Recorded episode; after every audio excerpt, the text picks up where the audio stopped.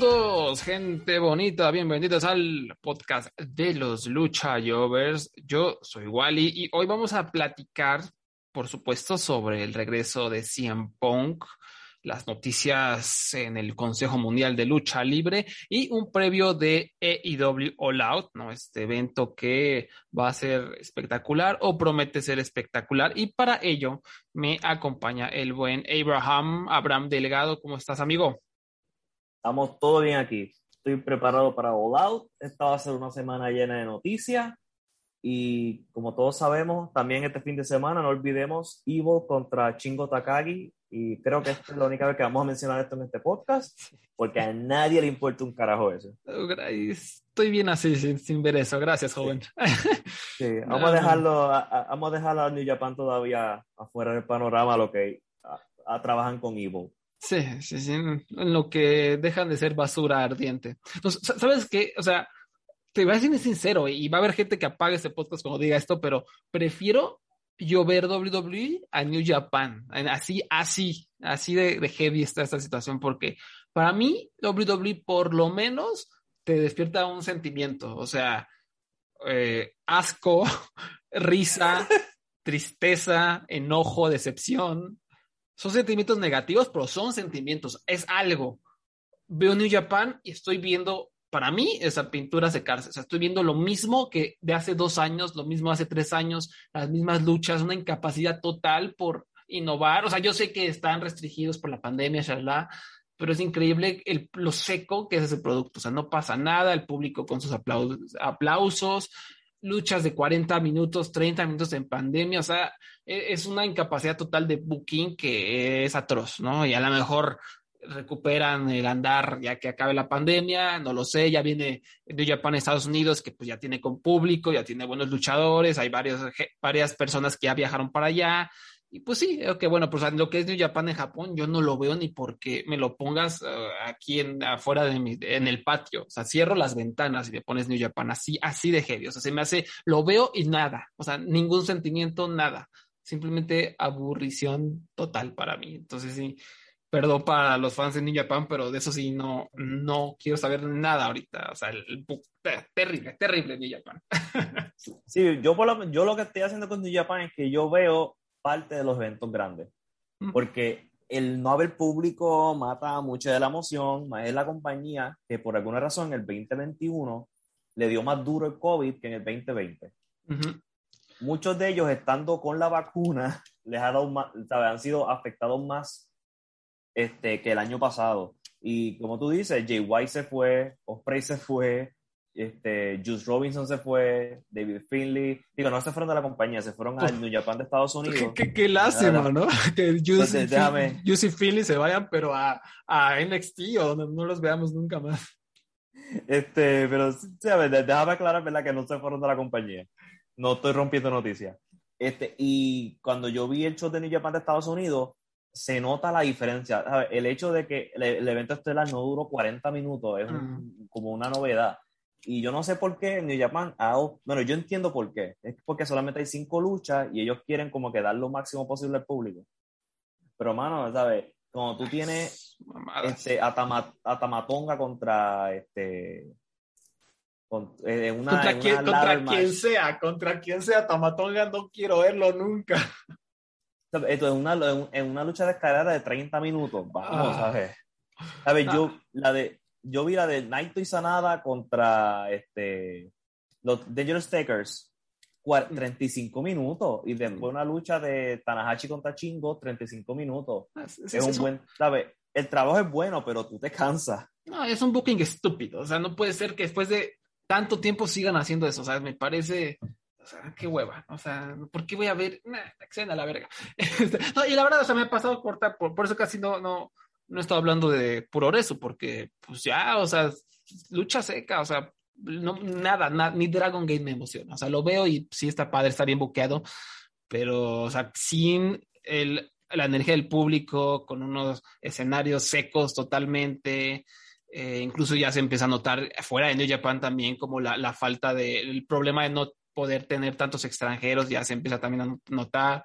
Entonces yo sí ahorita estoy intentando no ver progreso porque es más, por eso no hablo, para qué se los arruino. Sé, sé, que hay gente que lo ve y les gusta. Entonces ahorita yo nada más voy a estar amargado hablando de lo poco que disfruto la escena japonesa por, porque pues hay COVID y hay este, aplausos en vez de gritos y, y cada vez se ponen más aburrido el booking, ¿no? Por, por la falta de, de, frescura, pero bueno. Y lo, que sea, y lo que sea que está pasando en Noah, ¿qué está pasando en Noah?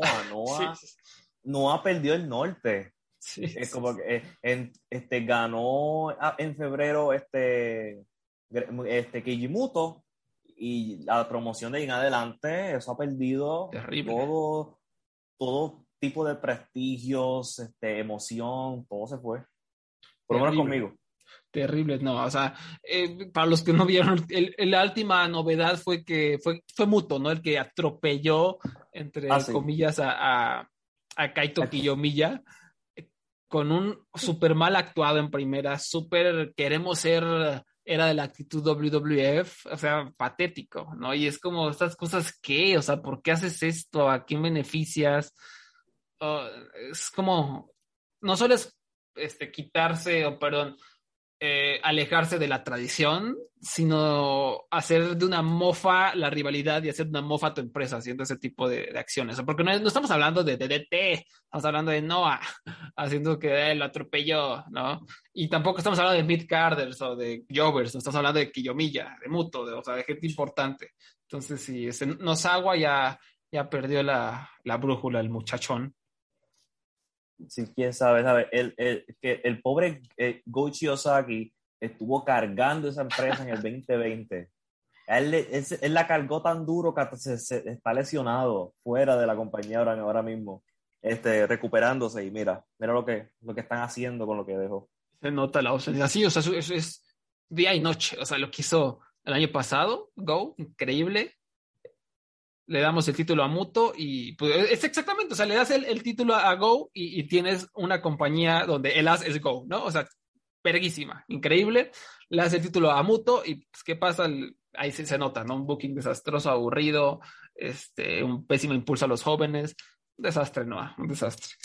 Pero, pero bueno, vamos a hablar, vamos a reírnos del místico. No, no vamos a hablar de esta noticia porque es, es muy importante, pero también en el mundo de la lucha libre mexicana el místico segundo, es decir, el hermano de Dragon Lee, que alguna vez fuera Dragon Lee primero, pero después se convirtió en místico segundo, este, abandonó el Consejo Mundial de Lucha Libre, obviamente dejó atrás el personaje del místico, eh, y Carístico, que es el místico original, que después se convirtió en Sin Cara, él se este, retomó el, el, mantel del místico. O sea, el místico original ya es otra vez el místico. Eh, Exacto. ¿Qué está pasando, Abraham? Explícame esto. Esto, esto suena a una compañía que está desesperada por un tipo de atención y se lo estamos dando, así que felicidades.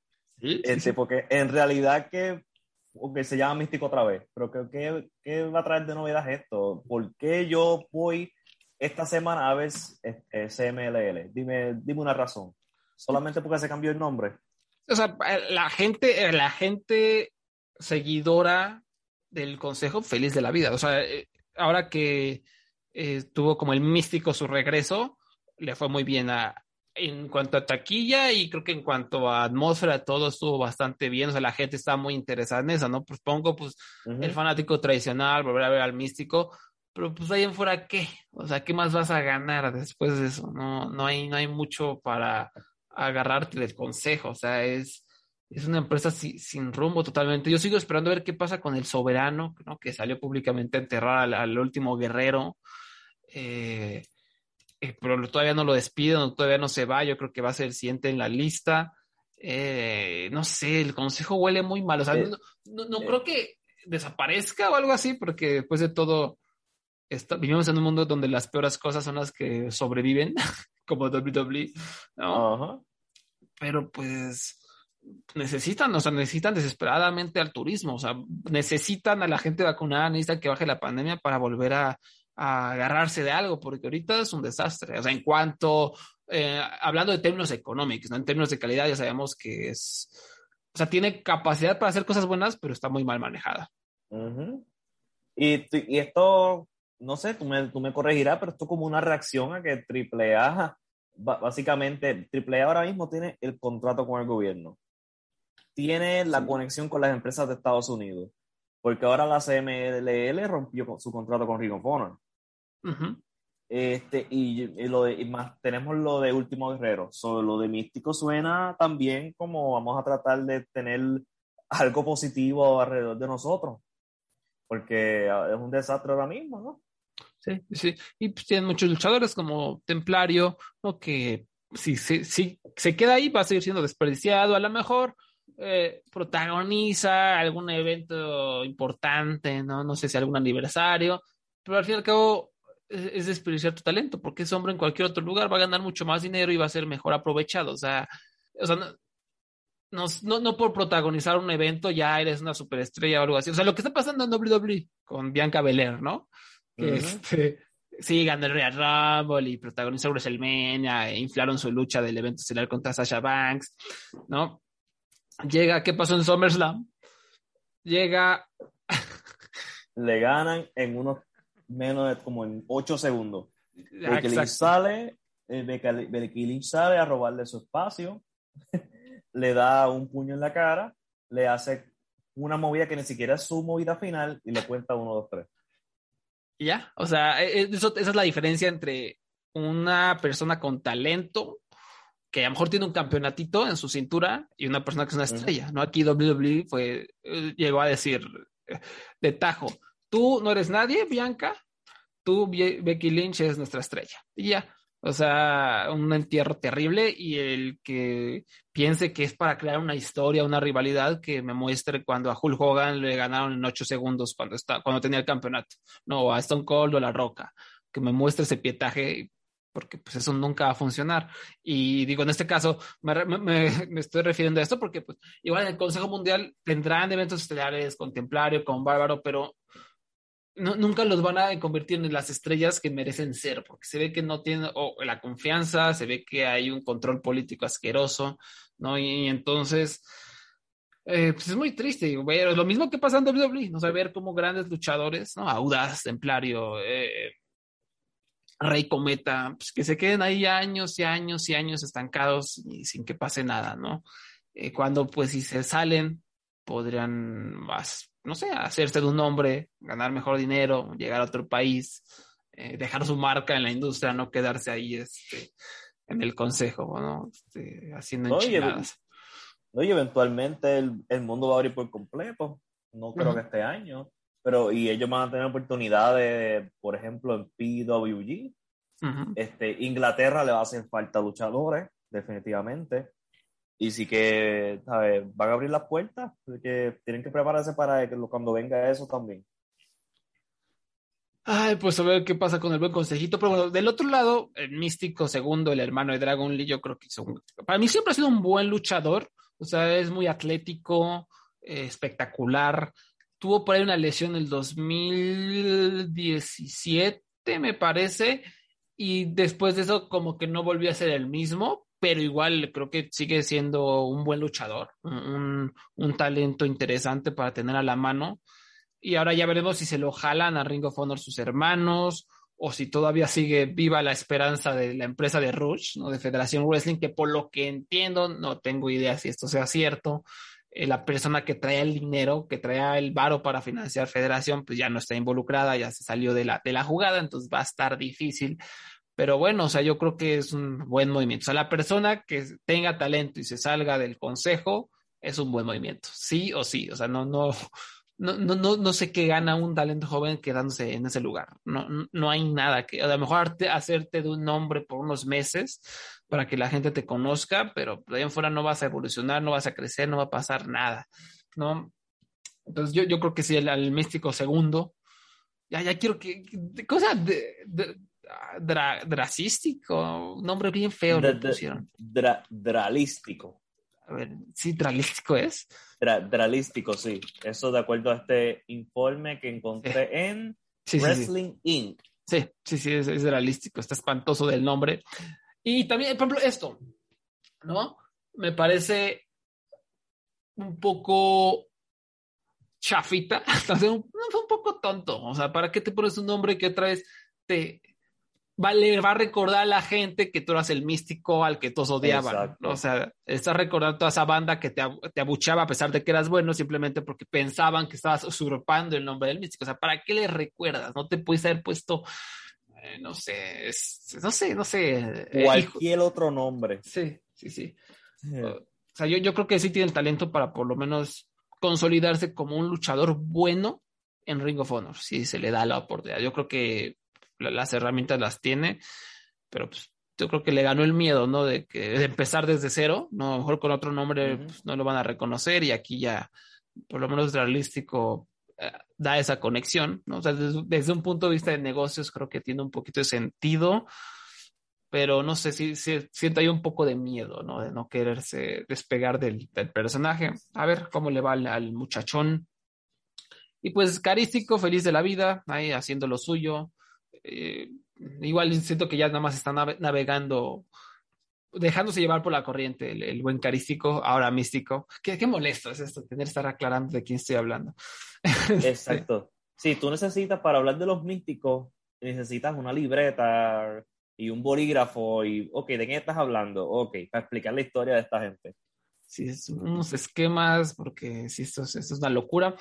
En fin, pues así, así están las cosas en el, en el consejo, ¿no? Yo, estoy esperando a ver quién más se sale, qué, qué va a pasar. O sea, eso, es interesante, o sea, porque no, no veo por dónde esa empresa pueda seguir generando dinero para pagarle a todas sus personas eh, o pagarles lo que merecen y pues necesitan el turismo urgentemente. Creo que poco a poco van a ir retomando ese, em, ese rumbo. Pues, o sea, si desde un punto de vista egoísta me encantaría que dejaran de existir.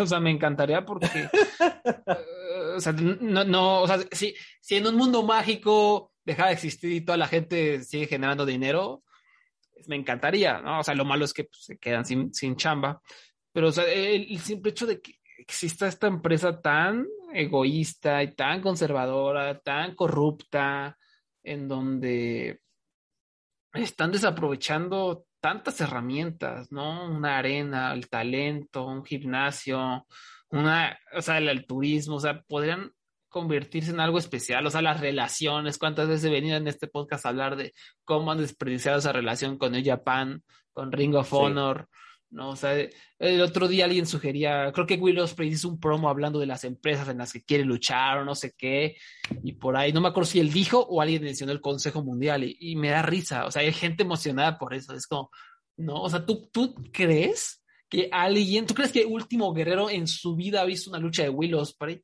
No, ni de pedo, ni de pedo el último guerrero.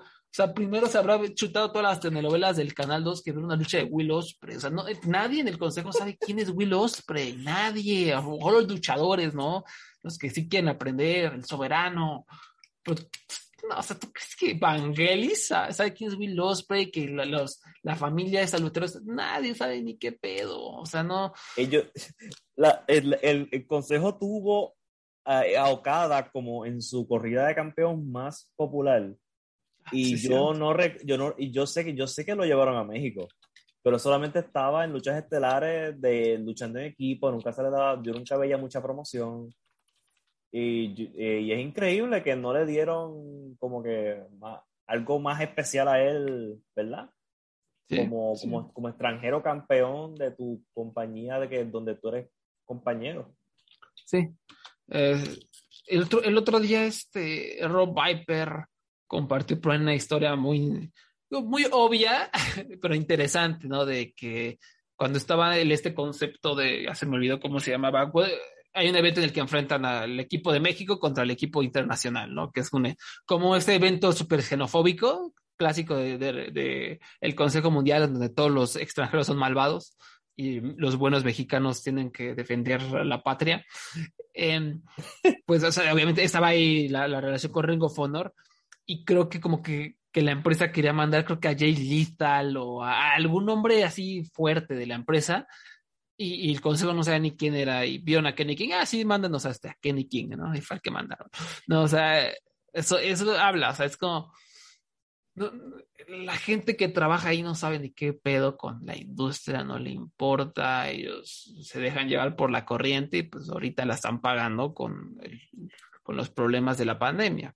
Repito, me gustaría que se desapareciera para abrir las puertas a nuevas cosas, ¿no? Creo que eso ayudaría a crear un movimiento más importante de la lucha en México, a lo mejor más audaz, pero no creo que suceda, o sea, si, no sé, o sea, de esas compañías clásicas que sobreviven con las uñas, ¿no? Si, si, si Impact sobrevive, que no sobreviva el pinche consejo, ¿no? Sí, el, consejo y, Impact van a ser las últimas compañías de lucha libres en este planeta cuando se acabe el mundo. ¿Sabes qué me pusiste a pensar? Imagínate que tú tienes una compañía de lucha libre. Tú tienes este, una, ¿verdad? Un partnership con Ring of Honor. Y de toda su gente, tú dices, yo quiero a Kenny King. Vos también sabes, yo, como que eso como que me trancó la cabeza ahora mismo. Sí, sí, sabes. ¿Y por qué a Kenny King? ¿Sabes? ¿Qué él vio de Kenny King que él dijo, ese es mi hombre? Eh. Porque yo he visto, yo lo he visto muchas veces. Él yo digo que es un luchador decente, pero tú sabes, yo no, yo pediría campeón primero antes de Kenny King. Sí, o sea, es eso, o sea, lo vieron o lo ofrecieron, les gustó el físico y dijeron vámonos, ¿no? Ya, o sea, ellos no saben ni qué onda, o sea, no, no, se, no se pusieron a scoutear, ¿no? Con su lupa se pusieron a ver videos de Ring of Honor en ringofonor.com, ¿no? No, no, vieron el físico, dijeron, sí, sí, el que sea, mándenos a alguien, ¿no? pues Ring of Honor mandó al más pedo, al, al, que menos le sirve, que en ese entonces era Kenny King. De hecho, en ese entonces, pues Kenny King era, no sé, siempre ha sido como el montón Kenny King, o sea, perdón, pero tú lo ves y pues si te, a lo mejor te da una lucha de cuatro estrellas, ¿no? Cada, cada luna llena, pero es difícil, o sea, Kenny King sí, es muy, muy generiquito es un luchador decente que tú puedes tener en tu compañía porque es perfecto para el, para, para el relleno de, cartelera, pero no, no, no sé, yo no, no sería mi atracción especial. Sí, sí, sí. Sí, no, no, no, no, es la gran cosa. Tenemos aquí una, una actualización de Wrestle. Dice, por si no es obvio, eh, nuestros, nuestras fuentes dicen que WWE está planeando eh, que la revancha entre Goldberg y Lashley sea en Arabia Saudita en octubre. Oh, pues. oh por supuesto, ese show que vamos a ver y cubrir en los Lucha Jovers, ¿no? nos encanta cubrir WWE y en Arabia Saudita. Sí, especialmente ahí, porque no, eso sí, sí, porque nos encanta ver cuando son armas de propaganda de un gobierno este, que ni siquiera es estadounidense. Es, un, gobierno asqueroso. no, y, Eso nos encanta, eso es, esa es nuestra especialidad. Y, supongo que Lesnar, oh, será interesante, Lesnar regresó para estar en otros eventos que no sean sauditas o regresó exclusivamente por el dinero sangriento, no lo sabemos. Eh, pero siempre, siempre, me gusta que regrese Lesnar porque todos, por alguna razón, los fans de WWE, o sea, los hardcore, los que tienen a Sasha Banks en su, en su foto de perfil, ¿no? O Alexa Bliss. Estos fans odian, odian a Brock Lesnar, ¿no? Dicen que es lo peor, que siempre gana y no se lo merece. Y pues es el que siempre genera rating, ¿no? Siempre lo digo, ¿no? Pues a mí, a mí es de los que más me interesan, porque pues el güey llega y lucha y sí parece que está luchando, sí parece que está combatiendo, que parece que viene a lastimar gente y a probar que él es el mejor, ganar dinero e irse, ¿no? O sea, para mí siempre es de lo más atractivo Brock Lesnar, pero me da mucha atención que no, que para el fan de WWE, el, que le da like a eh, Mi Pasión es WWE en Facebook, ese odia a Brock Lesnar, ese le hace lo peor. No, y eh, como, tú dices, lo mejor que tienes, eso es siempre que aparece es especial y es lo mejor. y, y, vamos, una, y una parte de mí también, lo que admira de Lesnar es que es de los pocos seres humanos que tiene a Miss McMahon este, que, así, sabe, que hace lo que sea, sabe, Vince hace lo que sea por él. ¿Cuántos otros luchadores pueden decirle, mira, yo no quiero hacer eso y no lo hace ya, y no recibe ninguna, ningún castigo ni nada? O para aparecer en el show, Brock Lesnar le dice, pero tienen que pagarme extra y se lo paga sin problema. ¿Qué otro luchador puede decir eso? ¿Qué otro luchador en, en, la industria eh, como tal tiene ese poder?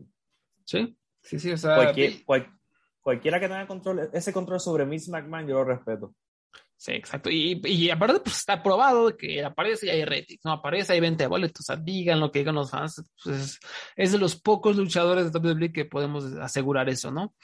Eh, también ah, te quería preguntar, hay, hay, otra, otra cuestión que, que, creo que vale la pena explorar, que es Adam Cole, baby. Se supone que oh. ya expiró su contrato con la WWE, perdió contra Kyle O'Reilly en el último evento de Takeover. Uh -huh. Y está obviamente la gran incógnita. ¿Volverá a firmar con WWE? Hay, hay varias fuentes que aseguran que, que la WWE está muy interesada en él, que están dispuestos a pagarle mucho dinero a Adam Cole. No, probablemente está el prospecto de AEW, ¿no? A ver, creo que no, no veo razón alguna del por qué se que, tendrá que quedar en WWE. O sea, ¿por qué se quedaría ahí? Donde Vince. Lo va a enterrar. O sea, es un enano. O sea, me encanta, es un gran luchador. O sea, y cuando lo controlan y le, le prohíben hacer cinco Panama Sunrise cada lucha y ponerse a hacer clases de drama a la mitad del ring, es un gran luchador. Y es, tiene una gran fanaticada, pero es pequeño. Y, o sea, Vince McMahon totalmente lo va a mandar a 205 Live. Sí, este, pero la única razón por que yo lo vería en WWE es, por ejemplo, vamos a decirle que le dicen, vamos a dar tantos millones por tantos años, pero y que él negocie que no, que no, que, sabe, que no puedan contarle el contrato en ningún momento. Uh -huh. Eso yo te diría, pues ahí como que de un aspecto de un aspecto financiero yo lo entiendo. Sí. ¿Sabes? Te, están, te estamos prometiendo millones y te están prometiendo que no te van a sacar no importa lo que pase. Uh -huh. Pero ahora, si te van a ofrecer un contrato como el de todo el mundo, ¿por qué quedarte ahí? Porque eventualmente te van a sacar. Este, y porque yo entiendo el que no quieras ir a, a AEW también. Porque vas a entrar ahora mismo, si entras a la compañía, vas a entrar a la compañía donde está CM Punk, donde Brian Danielson vaya posiblemente a salir. Tienes a Kenny Omega, tienes a Hanman Page. Adam, Adam Cole se va a quedar, va a quedar como en el sexto plato, vamos. Uh -huh. más, más, tiene a su, a su novia que es demasiado popular en esa compañía. Uh -huh. este, así que se, si él se va a IW, yo lo entiendo, pero si se queda también. ver, por eso yo, a donde sea que él vaya, yo a mí no me molesta porque tampoco no es mi luchador favorito, pero si él decide irse, pues lo voy a ver. Si decide quedarse, no lo voy a ver y tampoco voy a morir. Sí, sí, yo también estoy como en esa, en esa, de, honestamente, si se queda en WWE hasta soy un poquito más feliz porque si todavía, yo sí, todavía tengo el, el, mal sabor de boca que, que dejó NXT, eh, y creo que AEW ya tiene demasiada gente chida para agregar a Cole, sí. pero o sea, si se va AEW, él va a ser súper, o sea, él va a ser una leyenda, o sea, se va a convertir en sí. una leyenda de la industria. O sea, a lo mejor suena hipérbole, pero el vato tiene una súper fanaticada, tiene un súper carisma. O sea, ¿te imaginas la recepción que va a tener en cualquiera de los shows?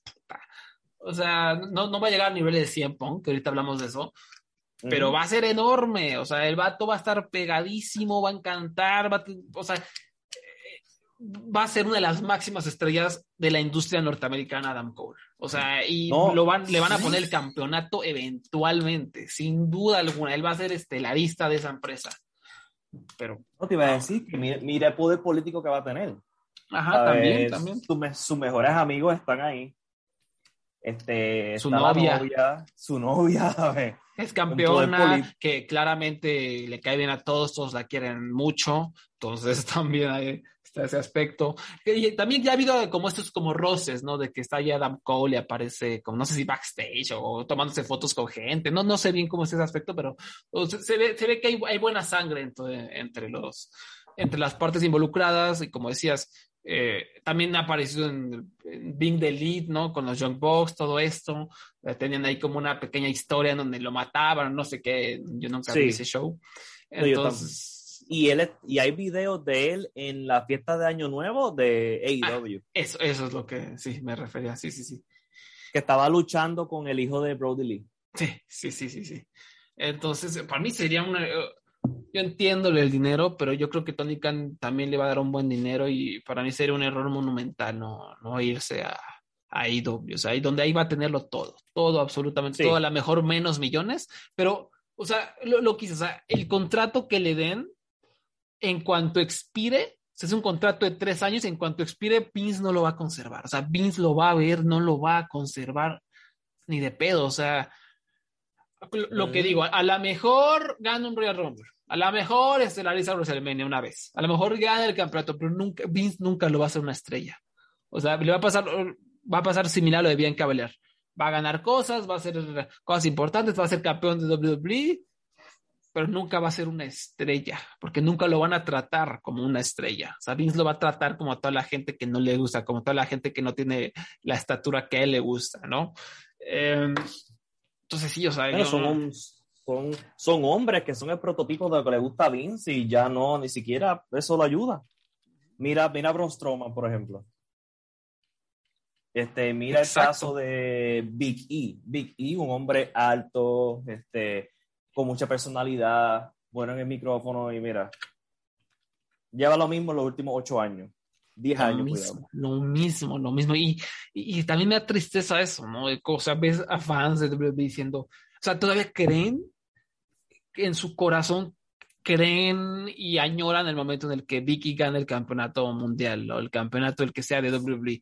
Y va, lo va a ganar, pero nunca va a ser una estrella. O sea, si después de todo este tiempo, todo lo que han despreciado este hombre tan con gran físico, chistoso, con un montón de carisma, que lucha muy bien, si después de todo este tiempo no han hecho nada con él, ¿qué, qué esperan que pase? O sea, si va a ganar el campeonato y va a tener su momento, ¿no? Ya sabemos que es la empresa de los momentos. Va a tener su momento WrestleMania, su momento SummerSlam, y ya de ahí para nada. O sea, se va a perder, va a ser edición de desprecio, pero la gente cree que ya con eso es suficiente, ¿no? Ya con eso, ya tuvo su momento, ya qué felicidad. Bueno, pues no, o sea, eh, realmente podrías construir algo especial con él y creo que eso no va a pasar es que la, la, muchos fanáticos de WWE no saben que es una estrella, por ejemplo.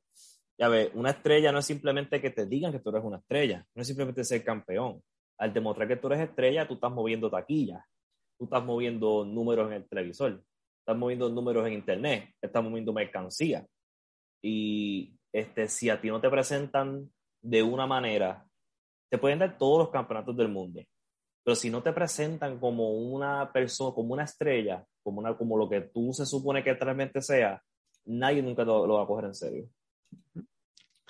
Sí, o sea, y pues eso pasa a ser gran problema con, con la WWE, que nadie lo toman como en serio, que tiene estos, estos, no sé cómo decir, los patterns, estos, caminos que siguen para... Los patrones. Los patrones, exacto, los, los, patrones de booking que no sirven, o sea, lo de Bianca Belair es tremendo. O sea, y hay gente que metes en Twitter y dice, claro que va a servir, van a hacer una historia. No, ¿de qué va a servir esa pinche historia si te humillaron en ocho segundos? O sea, no. No, y, no fue lo único. Este, la historia, una de las historias que tuvo Bianca después de ganar el campeonato era que tuvo una rivalidad contra Bailey. No sé si supiste de eso. Ah, no, no. Y la rivalidad era que Bailey estaba haciendo bullying a Bianca Belair como que diciéndole que, que, era menos, se reía de ella, entonces Bianca como que se acordaba de cuando se reían de ella. Y entonces eso está estúpido porque la esencia de Bianca Belair es que ella es la mejor.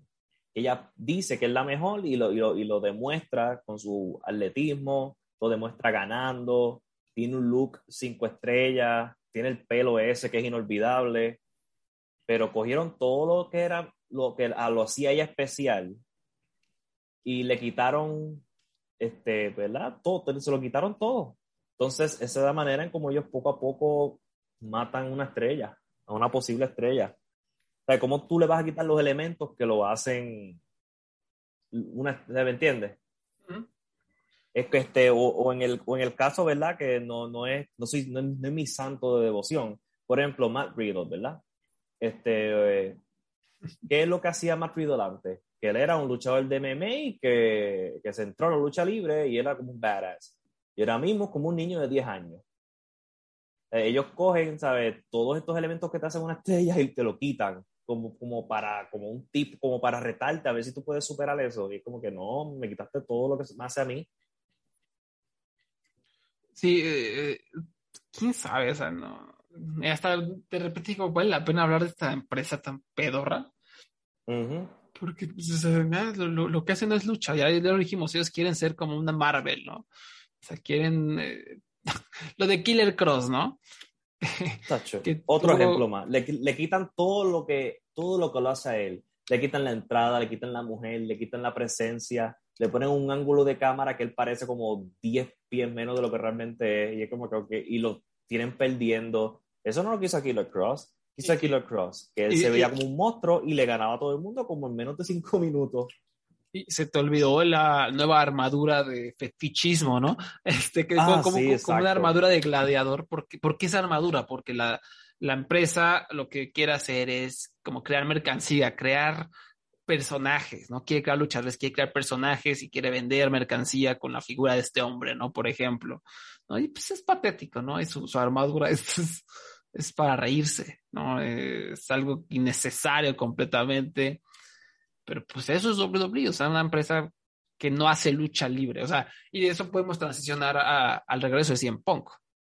Vamos a hablar de lucha libre ahora. Ajá, que, fue, fue, lo que él dijo, ¿no? Yo el tal fecha 2005 2004, 2005, no sé cuándo. 2005. Yo creo que fue marzo 2005. Yo abandoné la lucha libre, ¿no? Yo dejé de luchar, me retiré de la lucha profesional, ¿no? Hoy regreso a la lucha libre. Y porque es verdad, o sea, eh, tú, piensas, si hemos tenido grandes luchas y grandes momentos en los últimos 20 años con la WWE, sin duda alguna hemos tenido rivalidades y cosas que nos hagan feliz, pero la neta, o sea, pónganse a pensar si esta empresa fuera bien buqueada, durante estos 20 años hubiera sido bien buqueada por alguien que no es un racista de mierda, la cantidad de cosas, la cantidad de verdaderos momentos de lucha que hubiéramos tenido. O sea, sí, tuvimos a un, no sé, Rob Van Damme ganando el campeonato de ACW. Eh, a lo mejor pudimos haber tenido a un Monty Brown también siendo campeón de mundial de algo en una lucha de cinco estrellas, ¿no? A lo mejor es un ejemplo muy, exagerado, ¿no? Pero todo esto que hemos tenido, son, para mí son migajas, porque la, empresa nunca ha sido bien buqueada, nunca ha construido empresas, este, estrellas como se debe a, en los últimos 20 años, a excepción de John Cena. y lo de John Cena fue de milagro, porque él lo iban a sacar. Stephanie McMahon le, tuvo que, que, rogar a Vince McMahon porque no lo despidiera, ¿no? Eh, y lo vio rapeando, ¿no? Y ya fue cuando comenzó este, este lo, vio, lo, vio, rapeando en una fiesta de Halloween y Vince dijo, ajá, vamos a ponerlo en televisión.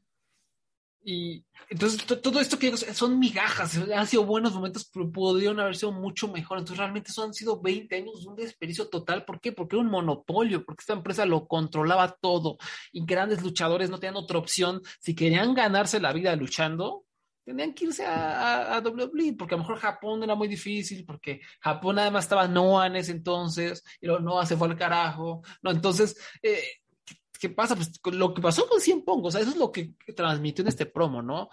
Pues, ¿A dónde más me iba?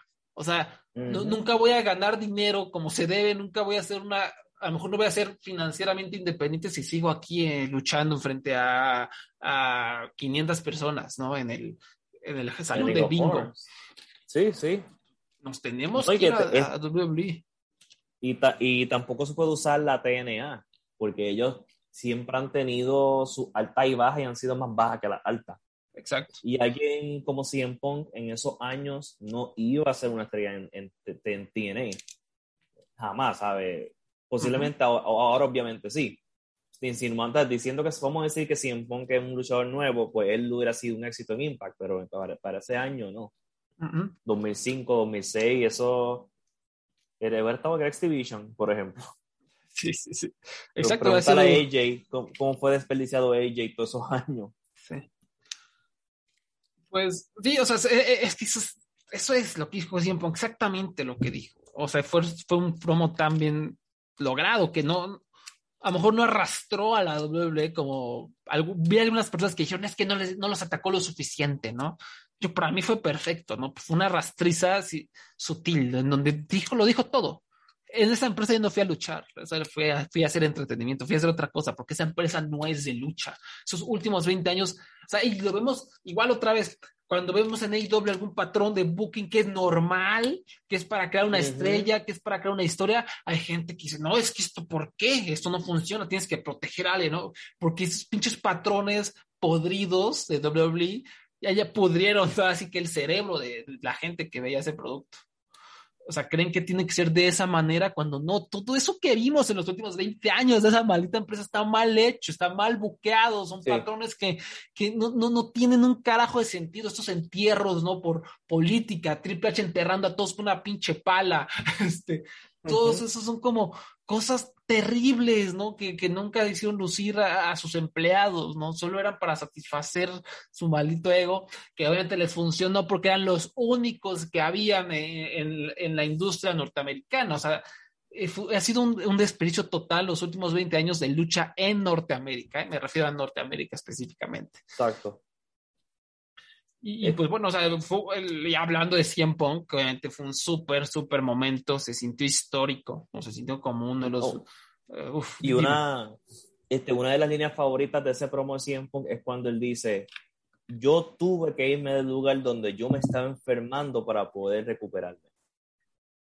este, y obviamente haciendo referencia a que él se enfermó estando luchando y aún así lo sacaban a luchar aún así, estando enfermo, él pasaba todas las pruebas de, de, de, de, estas de hospital y obviamente está hablando también este, emocionalmente, además de físicamente.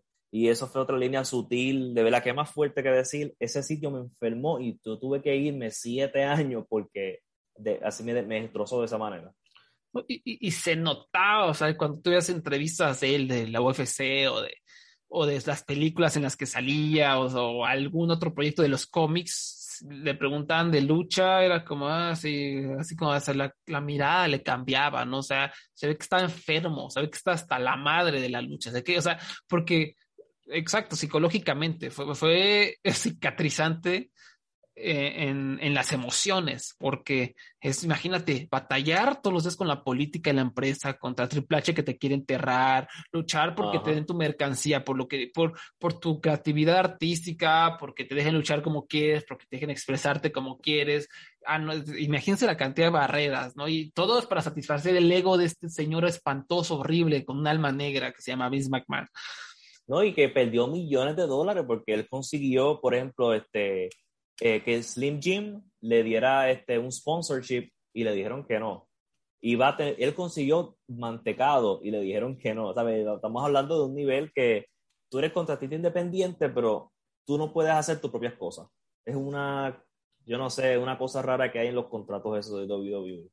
No sé cómo, no sé cómo el gobierno no se ha metido ahí porque no son lo suficientemente grandes o importantes para ellos, diría yo porque Estados Unidos es una mierda de país. El capitalismo en Estados Unidos es terrible y está acabando con el planeta, literalmente. y, y, sí, no, o sea, también te acuerdas, me acordaste esto que, que, dijiste, ¿no? Cómo pierden ellos mismos dinero eh, del, cuando el B-Show, creo que fue el show de Chris Jericho, ¿no? Que dijo que él había conseguido a Justin Bieber para aparecer ah, en, WrestleMania o en algún evento serían un SummerSlam o algo así. Había conseguido a Justin Bieber y la empresa dijo, no, este", o sea, cuando estaba Justin Bieber en el pico de la popularidad, que era Justin fucking Bieber y todas las morras lo amaban, y dijo, no, es que este vato qué, no, o sea, este vato no, no, encaja con nosotros, ¿no? Y no mames, o sea, y rechazaron la oferta. No. Oh, y, y qué más estúpido que lo de Batista cuando estaba en pleno promoción de Guardians of the Galaxy. Querían darle, creo que la correa o algo, un tipo de, y no quisieron. ¿Sí? Eh, eh, y se convirtió como que en la estrella más popular en todo ese verano o ese año, cuidado, que salió la primera película de Guardians of the Galaxy. Sí, es un, un desperdicio total, ¿no? Por eso está el poderosísimo Nick Khan para para encerrar a gente y, ganar mucho dinero chingón con buenas estrategias de negocios. Pero si no, o sea, 100 Punk, 100 Punk, eh, yo, yo, yo, al principio, o sea, cuando empezaron los rumores de que ya había firmado y todo, sí, sí me dio un poco de preocupación el aspecto este como de, del vestidor, ¿no? Porque a, mí como que sí me da esta, o los últimos años en donde él no estuvo luchando, como que él transmitía esta energía de, negatividad, de, eh, un poquito de prepotencia, ¿no? De toxicidad, incluso me atrevería a decirlo. Y entonces dije, no, pues como es este vestidor que claramente está muy unido, el de AEW, ¿cómo va a llegar en Ponca con su toxicidad a, pues a, contagiarlo, ¿no? Y eso sí, sí me dio un poquito como de miedo, incluso pues obviamente sabemos que tiene un gran problema con Colt Cabana, no sé cómo esté el asunto, no sé si ya lo hayan hablado, yo supongo que sí. eso no dicho nada de eso. Yo, supongo que ya lo habrán arreglado, o Tony Khan los sentó a que hablaran, o, algo tiene que haber pasado, ¿no? Pero yo, sí, ese era mi miedo con el regreso de Cien ¿no? O sea, pues que este vato claramente es tóxico y va a llegar a crear un desmadre en el vestidor, ¿no? Pero no sé, o sea, a lo mejor estoy siendo muy inocente, pero sí su, su, promo y su energía, su sonrisa realmente me habla de que como que sí quiere estar ahí, o sea, sí, sí, sí está ahí para, está feliz, o sea, que está feliz y, y, que no trae esta alma tóxica para contagiar a los demás, ¿no? O sea, como que también es claro que el hombre se tomó su tiempo para ver qué era IW, para estudiarles, para asegurarse de que no es una mamada, que no sea otro WWE, que estuviera bien buqueada, que se le diera impulso a los jóvenes, que es lo que está pasando, que se le diera impulso a la gente con talento en vez de a la gente con conexiones, ¿no? Y creo que él mismo lo estudió y por eso firmó, ¿no? O sea, tenía que asegurarse, ¿no? Para que no volviera por otra experiencia traumática. No, sí, sí. No, y también se le ven los ojos, por ejemplo, ¿sabes? Los ojos, tú puedes saber muchas cosas. Él no se ve, ya no tiene estas ojeras que tenía. Si tú miras a él en WWE en el 2013, 2014, este, mira sus ojos, él tenía una ojera, se veía cansado, tenía cara de que no quería estar ahí, pero ahora por lo menos se nota que sí. Y, y, y sí, como tú dices, el impulso a los jóvenes, vamos, su primera lucha no es contra, este, qué sé yo, Christian, es contra Darby, Allen. que, que, es, que claramente es alguien que ellos están ahora mismo es, el presente de ellos. y, hay que ver, y mencionó Jungle Boy, ¿sabes? Está, mencionando personas que eh, eh, obviamente eventualmente va a venir va a ir contra MJF. Lo, lo, este, primero que, lo primero que dijo en su promo fue para encumbrar a, a esta Britt Baker, ¿no? A Britt Baker, exacto. Eh, ah, eso ha sido como en sus dos promos que le he escuchado en Dynamite y en Rampage, ese ha sido un poquito el tema, ¿no? Como el, yo estoy aquí para ayudar al talento joven, ¿no? Y eso me parece súper importante. Sí, sí, sí, y, y, me gusta que él también ha hecho referencia a la gente que lo ayudó a él. Eh, mencionó a Eddie Guerrero, mencionó a Terry Gordy, que son luchadores que estaban en las independientes con él y lo, lo guiaban sobre cómo luchar, cómo hablar, cómo manejar su situación, cómo bregar políticamente. Entonces... Pero sí, ese, ese momento de CM Punk en el debut, para mí ese Rampage, es de los mejores momentos de la lucha libre, pues, uno de los mejores, vamos, en los últimos 10, 20 años. este, y también es como una catarsis, porque este, vamos, AEW existe, okay, CM Punk AEW presenta unos valores que CM Punk tiene antes de, este, de, que esta compañía existiera, que es ser la alternativa, hacer cosas diferentes, mm. este, ser este, no ser parte del monopolio, dar oportunidades a gente joven, dar, estar más conectado con la cultura popular, este, no desperdiciar dinero ni talento. Y es una, que una filosofía que tiene AEW, que tiene Tony Khan, y por eso en Punk al entrar a esta compañía es como que ya entraste a esta cosa que tú querías crear, lo que tú trataste de cambiar de WWE ya existe fuera de WWE. Y, y, y añade esa emoción por los fanáticos, que lleva siete años fuera, que él genuinamente se ve feliz, que él entra y se casi se echa a llorar al principio cuando, cuando está parado con la audiencia. Crea un gran, una explosión ahí, un gran momento es un círculo, ¿no? Se siente como que es el, el cierre de un círculo. Como dices, ¿no? El, su espíritu, el espíritu de siempre, el espíritu que creo que por, por eso tiene esa legión de fanáticos, ¿no? Ah, por eso a mí, a mí me cautivó y igual desde mi generación conozco un montón de gente, o sea, de mi misma edad, de mi generación que lo ama, que es su luchador favorito. ¿Por qué? Porque, porque representaba eso, ¿no? Ese cambio, esa, esa esperanza de, de una empresa que, que sí, que no fuera solo hombres grandotes, que no solo fuera política, que no solo fueran todas estas cosas de siempre, ¿no? Que, que con un cambio, con un giro, con este espíritu un poco más artístico. Y pues ya, o sea, aquí eh, también fue un momento tan especial por eso, porque se sintió la, la energía de cómo se completaba el círculo. Ay, qué bonito. Este, pero bueno, vamos a hablar de, de All Out 2021, que por ahí alguien va a ir, ¿no? En vivo. Sí, me, rumoran que yo voy a ir en vivo a All Out. Ah, este, sí, sí, sí, no hay ningún problema con el avión y, sin, y, y obviamente doble mascarilla porque no quiero morir de COVID. Por supuesto, por supuesto. Por supuesto, no quiero morir por ver a Cien no. me, vas a ayudar a hacer el previo porque yo no veo AEW, más o menos leo qué está pasando, de repente me echo una luchita, pero acá el, experto experto o el que más de esto, entonces nos vas a ayudar empezando por el Casino Battle Royale por una futura oportunidad por el campeonato femenil. Va a haber 21 luchadoras hasta el momento anunciadas Nyla Rose, de Rosa, de Bonnie, Big Soul, Julia Hart, Ty Conti, Diamante, Penelope Ford y Red Velvet. Eh, ¿Qué nos puede decir un poquito a grandes rasgos? Yo, más bien, una pregunta yo tengo muy puntual. Tai Conti, yo le he seguido la pista, gran talento, esas luchadoras que dejó la WWE, que pues quién sabe qué iba a pasar con ella, trabajó duro, trabajó duro y se ha convertido en una luchadora muy interesante. No sé, tampoco estoy diciendo que sea Mayu Iwatani, pero es una luchadora talentosa, ¿no? Que, divierte verla, que entretiene. Ella, ¿qué Hay que tener en cuenta. hay que tener en cuenta que vamos a decir que lleva el equivalente de dos años de experiencia, porque vamos, contando el, el, Performance Center no es mucho.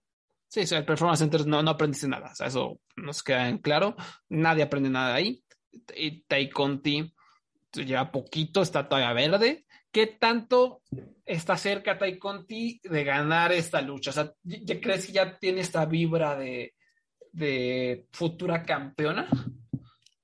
Yo creo que no. Ah, yo, a mí me sospecho, yo sospecho que en esta lucha va a venir una mujer nueva y ella va a ganar. Ah, este, Ruby. Ruby, hay muchos rumores de que Ruby, la que era Ruby Riot, que ahora se llama Ruby Soho, ella va a hacer su debut en esta lucha, va a ser la, mujer número 21. Pues este, porque los, los sacan a las luchadoras en números de 7. Y el último, eh, espérate, ¿e-, ¿era 7 o sí? ¿Sabes qué? Yo soy, yo soy malo en matemáticas. Este, pues el último sale solo, el número 21. Y, este, y yo creo que ella puede ser que gane porque esta división todavía tiene mucho talento muy, que está verde, que está mejorando. ¿Sabes? AEW tiene muchos darks y tiene este, también el show de los viernes que con que siguen subiendo estas mujeres. Y ahora mismo las grandes luchadoras son ahí son Tonde Rosa y, y Chida, que todavía están, que están ¿verdad? un poco pagadas después de su corrida de correa. Entonces la otra que tiene es Río, que ahora mismo está lesionada, y Sirina Deep, que está lesionada. Mm. El resto son que están un poco verde, pero por eso es que yo creo que con, la, el, con añadir a Ruby Soho va a ayudar. Y Thunder Rosa no creo que gane porque yo creo que Thunder Rosa y Britt Baker va a ser una gran lucha o en el próximo pay-per-view o el año que viene. Ok. Sí, esa, esa pared, yo imaginaría que tiene que ser la gran lucha, ¿no? Como dices, tiene que ser como la, eh, la, la, lucha de la división femenil, ¿no? Exacto. Ojalá, ojalá. Para mí que van, sí, por eso esa es mi predicción, sí. Y curiosamente, de esta cartera, esta es la única lucha donde tiene mucha gente. Sí, sí, sí. Este, que esto es algo, esto es, esto es bien inusual en AEW. Normalmente, por lo menos, ellos tienen dos luchas donde ponen a todo el mundo, al resto de la cartelera. Sí, eso está eso me agrada. En, en, este caso, ¿sabes? Se, se da cuenta que por lo menos se le dio amor a esta cartelera. Y no es como que faltan dos espacios, pero pues vamos a poner a Phoenix en una super este, Battle Royal para que gane. Y, y Emi Sakura, tengo entendido que ya iba a ir hacia Estados Unidos, algo así, ¿no? Ah, ya ella está en Estados Unidos, lo sé porque me aparece en Twitter que tiene que está todavía aprendiendo a cómo comprar cosas en CBS ah. y con, con, los cupones y eso. Es interesante cuando me, y me gusta añadirle a las luchadoras o luchadores cuando vienen desde de Japón o China, este, porque es cool ver como su transición de un país a otro. Sí, sí, sí. Pues este, ojalá también aparezca. Este, sí, y, ella va a ser también, va a ayudar mucho en añadir experiencia a esa división de mujeres que te la tiene una mala suerte.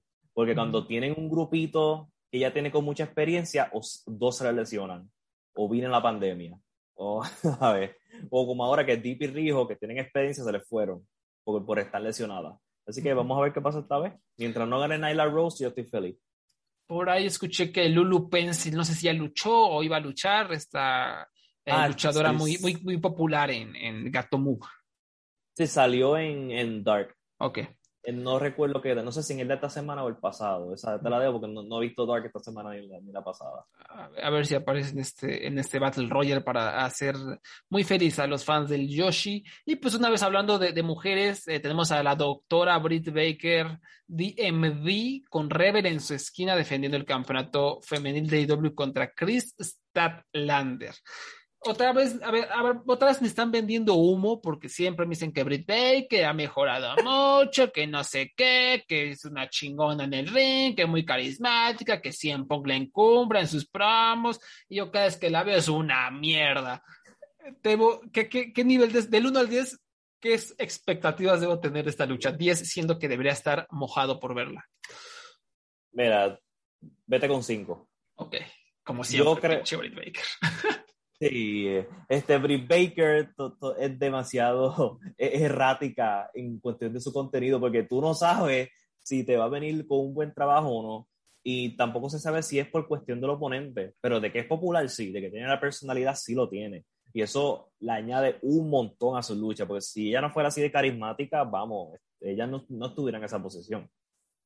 Y lo único malo de esta rivalidad es que no le han dado mucho cariño a esto de Chris Lander es que simplemente Crystal Lander llegó porque, este, pues, porque ganó de suficiente lucha y es la, mujer número uno. Por eso es que va a luchar contra Britt Baker. Y por lo menos trataron de darle un sazón a la rivalidad, trayendo a Jamie Hayter, ayudando a Britt Baker. Y Jamie Hayter le dio a Crystal Lander. Pero pues, yo tú me voy con un 5 de 10 porque ella me, la otra vez que yo te dije, ah, ella va a luchar bien, me decepcionó, así que vete con un 5. ella, ella me engañó a mí también. No, yo, yo la verdad, este, no, no, no tengo nada de emoción por esta lucha. Por la que una que sí me llama la atención es Miro defendiendo el campeonato de TNT contra Eddie Kingston. Obviamente Miro ya dejó atrás su personalidad pedorra, ya es este patea traseros que esperamos siempre de él. Creo que la está rompiendo, ¿no? Tuvo esta rivalidad con Fuego del Sol, ¿no? Si, no me equivoco. Y ahora, pues contra Eddie Kingston suena bien. No sé cómo ha estado la construcción de esta lucha.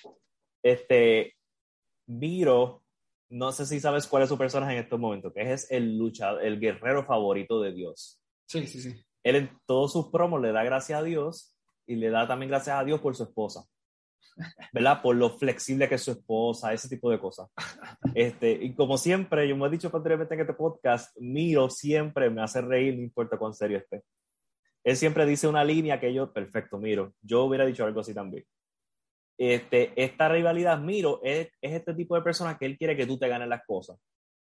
Y él está diciendo, este, Eddie Kingston, por eso pensó, por ejemplo, cuando en la rivalidad contra Fuego del Sol, él pensó que era injusto que por eso le, diera un contrato de IW, porque él perdió contra Miro. Porque él dice, tú eres un perdedor, ¿por qué te, por qué te da un contrato a ti? Pues ahora está con Eddie Kingston, que quiere decirle, mira, tú eres un luce que llegaste el año pasado, demuestra que tú eres mejor, gáname. Así que te estoy retando. Y, y lo lleva retando en video a todas estas semanas y Eddie Kingston le contestó el viernes pasado. Este, y es este, como este, este el corazón de AEW, que es Eddie Kingston, contra el monstruo Miro, el, luchador favorito de Dios, como que por, por, es una lucha de, totalmente de ego, porque Miro tiene este sentido de justicia y quiere ser, y él dice, pues, pues tú no te mereces estar aquí. Chulada. Eso, eso, eso suena bastante atractivo. Antes, antes de que se me olvide, solo quiero notar que este que, que, que, que, estamos haciendo esta grabación antes del último Dynamite del miércoles, ¿no? Entonces a lo mejor se nos escapa ah. algo o agregan más luchas, ¿no? Pero pues hasta lo que tenemos, esto es el cartel. Eh, a mí, la que más se me antoja es John Moxley contra Satoshi Kojima. Eh, ¿qué, qué, me puedes decir de esta lucha? ¿Tú sabes la historia de esta lucha? Mm, no. Esto es interesantísimo porque tiene que ver con New Japan, de las cosas buenas de New Japan. Ah. John Moxley perdió el campeonato de, Estados Unidos de New Japan, ¿no? Este, y él, y se lo ganó Tanahashi. Y Moxley está retando a Tanahashi y Tanahashi no le quiere contestar. Y él envió, en historia, ¿verdad? Contrató a Japón buscando a ver si Tanahashi firmaba uno, pero no lo firmó Tanahashi, lo firmó Satoshi Kojima. So, esto es John Moxley buscando su lucha contra Tanahashi. Oh, so no, e, e, esta lucha, o sea, yo es, creo que la que más estoy emocionado, nada más por los nombres, ¿no? Eh, porque, pues, o sea, Kojima, ya saben que aquí lo amo, lo adoro, y verlo contra John Moxley, que está on fire siempre, literalmente siempre, pues va a estar bueno. Y ahora que me la construcción, pues todavía mejor, ¿no? Ese John Moxley contra Tanahashi va a estar suculento. Sí, todo esto es porque eventualmente vamos a, vamos a tener John Moxley contra Tanahashi. No sé si va a ser en New Japan, no sé si va a ser en AEW, no se sabe nada, pero de que viene, viene. esto es parte de esa historia. Qué curioso que el, el campeonato de los Estados Unidos de New Japan ya se convirtió como en el más prestigioso, ¿no? Como en el, perdón, amo, ya saben que amo a Shingo, pero como están las cosas allá es un desmadre.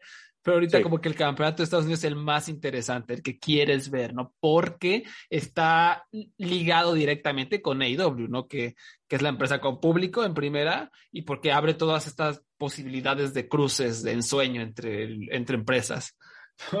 Entonces, qué, curioso que este, este, campeonato que yo decía, este ya no es una porquería, pues ya ahorita es, es, de lo más de lo más cool que tiene la empresa.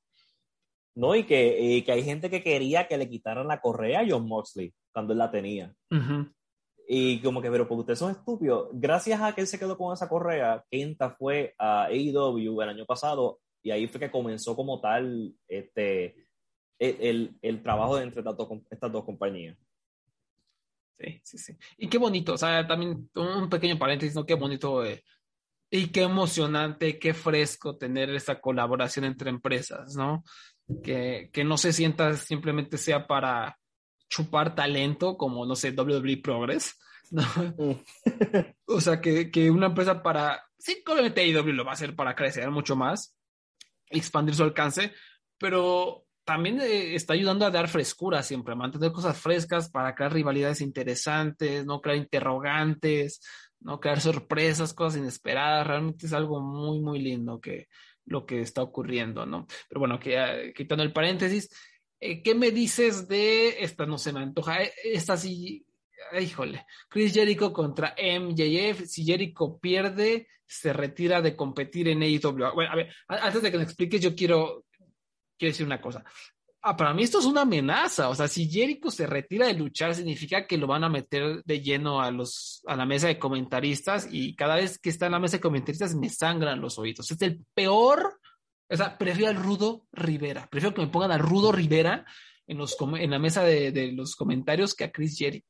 Para mí, prefiero que me pongan a Mauro Ranalo y al Rudo Rivera y al Zar, el del TV Azteca. Yo sé que no lo conoces, Abraham, pero es mm, bastante malito cuando narraba SmackDown en TV Azteca. Prefiero que pongan al Zar, a Mauro Ranalo y al Rudo Rivera juntos que escuchar a Chris Jericho. Se me hace pésimo, terrible. Es el peor comentarista que pueda haber. Entonces, esto, esto, es una trampa. Sí, dímelo. Ay, no. Esto, esto es una trampa, este, Wally, porque ellos quieren que nosotros apoyemos a Chris Jericho todo esto es una, es una es para escoger gente como yo que ya le perdió el afecto y, quiere que yo vaya a él porque, yo, porque ellos saben que yo no lo quiero en la mesa de comentaristas. esto es un truco. Sí, es un truco, es una treta, es una sucia treta. ¿Cuándo fue la última vez que tú voy a Tallerico de esta manera? Híjole, no. Yo creo contra Omega a lo mejor en el Tokyo Dome. Y, y, aún así le iba a Omega. Sí, es, mira eso, por eso. ¿Sabes? Yo, hay, hay, que darse la Tony Khan, él encontró cómo hacer que nosotros apoyemos a Chris Jericho. Este podcast al fin apoya a Chris Jericho. Sí. Y, obviamente, bueno, esta rivalidad tuvo todo esto de, de, del el pasado de Chris Jericho, ¿no? Que estuvo enfrentando Chris Jericho a gente como Juventud Guerrera, ¿no? De gente de su pasado. Eh, que esto creo que fue bien recibido en general, o sea, no las luchas en sí, sino como que en general la, rivalidad ha sido popular, ¿no me equivoco? La, la, rivalidad ha subido y bajado, porque esto es una rivalidad que empezó en All Out más desde antes de All Out del año pasado. Este, que fue cuando MJF pretendió ser amigo de Chris Jericho para estar en el, y para, en el, eh, para estar en el Inner Circle. Eventualmente MJF lo traicionó y creó su propio grupo, tuvieron Blood and Guts, donde él trató de matar a Chris Jericho, mientras lo tiraba encima de muchos cojines. este, Y tuvieron la lucha esta de la que era en, en el estadio de fútbol. Sí, sí, sí. Y, por, y yo pensé que se iba a acabar la, la rivalidad ahí. No sé por qué siguió la rivalidad. Entonces, después de esa lucha, como que cada miembro de los equipos como que se dividieron. ¿Sabes? Este, FTR se fue a, a, a luchar solamente contra para One Powerful, Sammy Guevara contra el de, el de, el de la silla, con el nombre de John Spears. Y Chris Jericho se quedó concentrado en MJF. Y MJF le dio un, re, un reto a Jericho. Tú tienes que tener, si, si tú ganas cuatro luchas corridas contra oponentes míos, este, pues tú puedes, vas a luchar contra mí. Y eso para mí, de verdad, me, eso de los cinco, eso fue como un aire de frescura en esta rivalidad que lleva más de un año. Uh -huh. Y me gustó mucho, especialmente cuando empezaron a añadir los elementos de Nick Gage y Juventud Guerrera. Uh -huh. eh, de verdad, esa lucha de Nick Gage, yo creo que todo el mundo, el que la vio se va a acordar. Yo, no, yo jamás pensé que Chris Jericho iba a dejar que le picaran la frente con un cortador de pizza y jamás pensé que él, él, iba a querer que le rompieran un tubo de estos de, de, de ¿cómo se llama eso? El tubo este de... De, de halógeno, creo que es. De halógeno, sí. Este, y sí, eso le dio, es, eso ayudó a que esta rivalidad subiera. Ahora, yo espero que ya se acabe. Porque vamos, ya, vamos, ya vamos más de un año de esto y yo, cada vez que y yo perdí el interés en esto. Si no fuera por Nick Gage, hubiera, yo ni siquiera creo, creo que estuviera tan interesado. Ahora mismo, pues, me, me, agarraron el interés porque no quiero que sea comentarista, pero ellos encuentran la manera de cómo volver a agarrarme. Yo, yo, yo, la verdad, esta yo creo que la voy a usar para ir a hacerme mi cena. Ojalá sea como por ahí de las ocho y media, nueve, este, para irme a hacer mi cena porque no, la, no, no pienso ponerle mucha atención. La verdad, no, estos dos sujetos, ¿no? Eh, los Young Bucks le van a defender de nuevo el campeonato mundial de IW contra los Lucha Brothers pero ahora en una jaula de acero, ¿no? Que creo que el año, eh, cuando empezó IW se volvió hasta meme de que estos luchaban todo el tiempo, cada, cada mes eh, luchaban, ya todos estaban hasta la madre, pero igual eran luchones, ¿no? Igual el fin de la rivalidad fue una eh, lucha de escaleras que fue contenida lucha del año, y pues va a ser una jaula de acero, entonces esto tiene pinta de ser espectacular, ¿no? Eh, los luchadores ganaron este privilegio en un pequeño torneo donde derrotaron a la basura de los Varsity Blondes y al Jurassic Express. Este, ¿Cómo ves a los luchadores? ¿Crees que puedan ganar? ¿Crees que los han usado bien últimamente? ¿Qué pasa con los luchadores? Yo creo que los luchadores tienen oportunidad de ganar. Uh. Yo, de verdad, yo no sé si que estoy siendo demasiado positivo. Yo no sé si son las, no sé si también fue porque Tony Khan dijo, mira, yo esta lucha yo la reservé desde el 2019 para hacerla para esta fecha. Yo no sé si también eso me da esperanza, pero yo puede ser que los luchadores, esto es el tipo de lucha que es interesante porque cualquiera puede ganar. Pero yo voy más por los Lucha Brothers este, que por lo, o sea, que ellos, vamos, ellos dos han sido como de los MVP en Dynamite este año. Porque este, cuando la, este, había poco público, ellos siempre estaban en, en los, los, eventos estelares o, o, o, en la cercanía. Y ellos, ¿verdad? Se merecen más atención, se merecen el campeonato, vamos. Son estrellas, la gente los ama, también mueven números, así que vamos a ver si al fin se los dan pues más les vale, ¿no? Ah, no, sigo, comprendo que eh, los Bucks retengan, ¿no? Por lo que son, porque tienen sí, este, estos personajes que están súper pegados, ¿no? Son súper populares, hasta hay una cuenta de Twitter que creo que te indica cuando cambia su biografía de Twitter, ¿no? O sea, es sí. ridículo, pero pues pegan mucho, ¿no? Y, y, y será interesante y fresco ver a los Lucha Brothers, ¿no? Ver si construyen algún tipo de rivalidad con historia, con narrativa, que no sea simplemente porque son grandes luchadores, ¿no? Que se animen uh -huh. a, a, darles algo, ¿no? O sea, para que vean que no solo es, eh, sí, tienen enorme talento, pero pues también pueden cargar historias, ¿no? Eso me parece sí. algo interesante, ¿no? Un nuevo reto, incluso a lo mejor para ellos dos. Porque ahora mismo lo tienen con que Andrade quiere su servicio. Hmm. So, eh, Andrade está luchando con Pac porque ya se está metiendo mucho con ellos. Este, so, quién sabe si, por eso, si, si lo, yo, cualquiera de John Box o luchador, cualquiera puede ganar.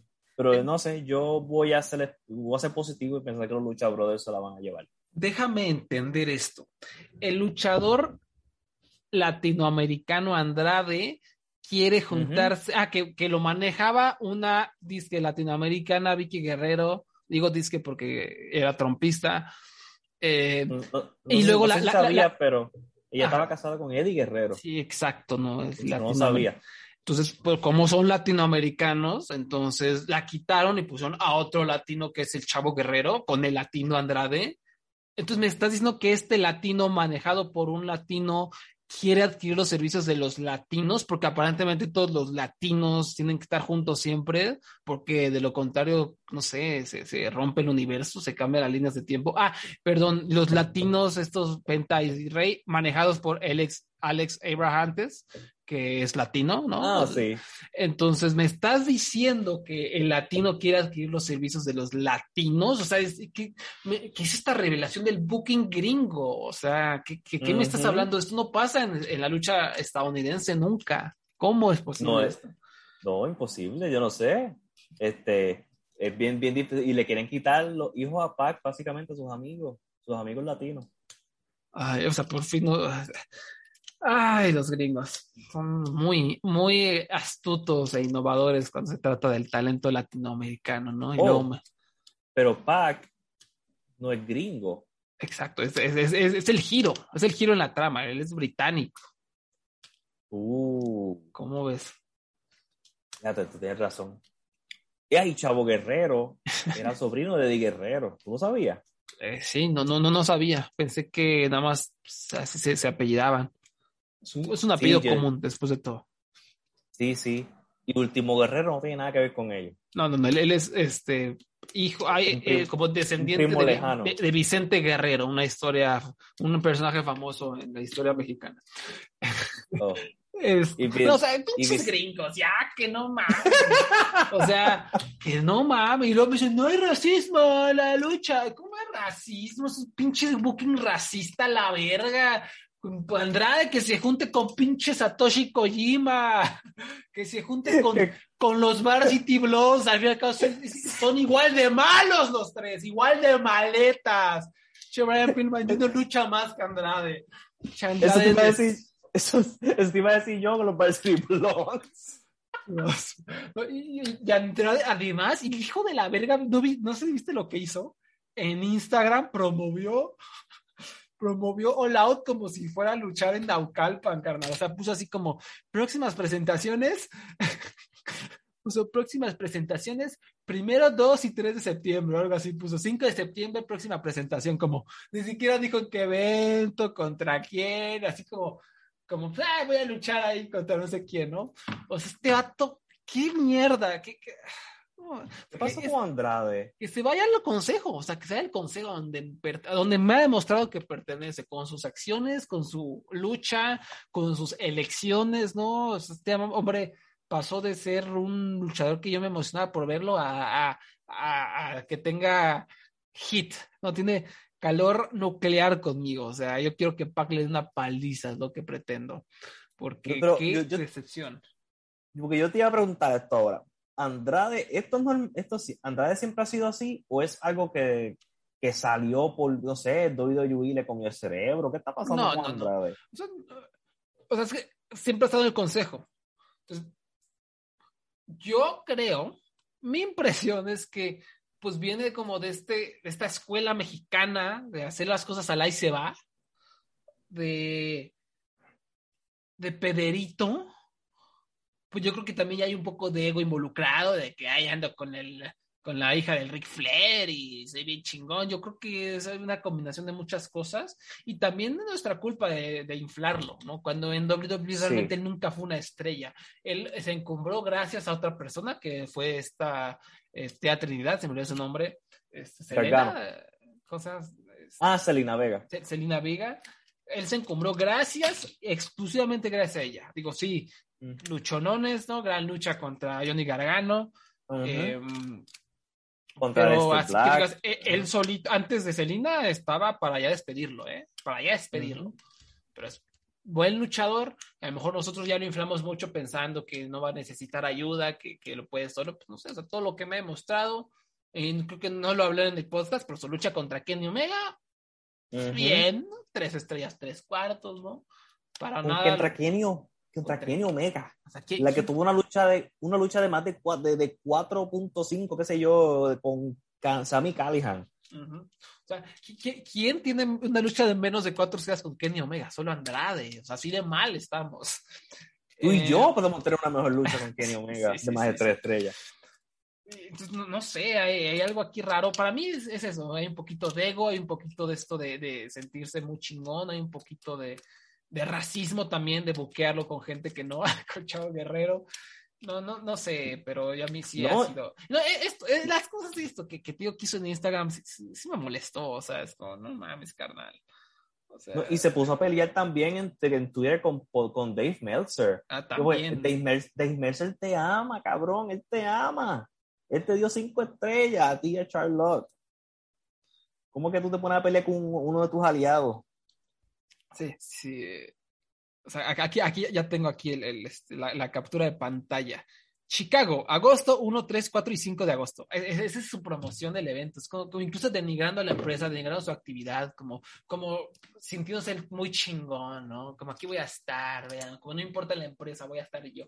No sé, tengo una vibra muy, muy negativa ahorita. a lo mejor me cae el hocico el, el ¿qué sábado? El sábado, este, o domingo, el día que sea. Eh, contra Pac, a lo mejor me cae el hocico y da un chononón y, y se encumbra ah, y se vuelve el as de la empresa, pero todo lo que me ha mostrado es lo contrario, ¿no? Me ha mostrado sobre que es un ser sobrevalorado en estos momentos. Si, si él no la bota del parque con Pac, ya yo, esto es, ya es para rendirse con él. Sí, exacto, exactamente. O sea, ya. A ver. A ver, a ver qué pasa. ¿Sabes? No, no, no, no, no pudiste con Kenny Omega. Si no puedes con Pac, vamos, Pac es Pac. Sí me, da la impresión de que este hombre vino a, a, luchar, siente que está luchando en, eh, no sé, en un, en, un, festival, una feria ahí con, en Arena Naucalpan o algo, o sea, no, no lo siento conectado con nada, lo siento, eh, siento puro ego, lo veo y veo ego, ¿no? O sea, no, sí. no, no veo a, alguien. Es más curioso, estoy más interesado por la lucha entre Paul White y Cutie Marshall. No sé, que trate, dime qué pasa, cuál es esta historia. Nada, que Cutie Marshall estaba haciendo bullying al amigo de Paul White, este, Tony Chiavoni. Paul White, pues, dijo, mira, déjalo quieto. Esa es la historia. Vamos a luchar este domingo, el próximo domingo.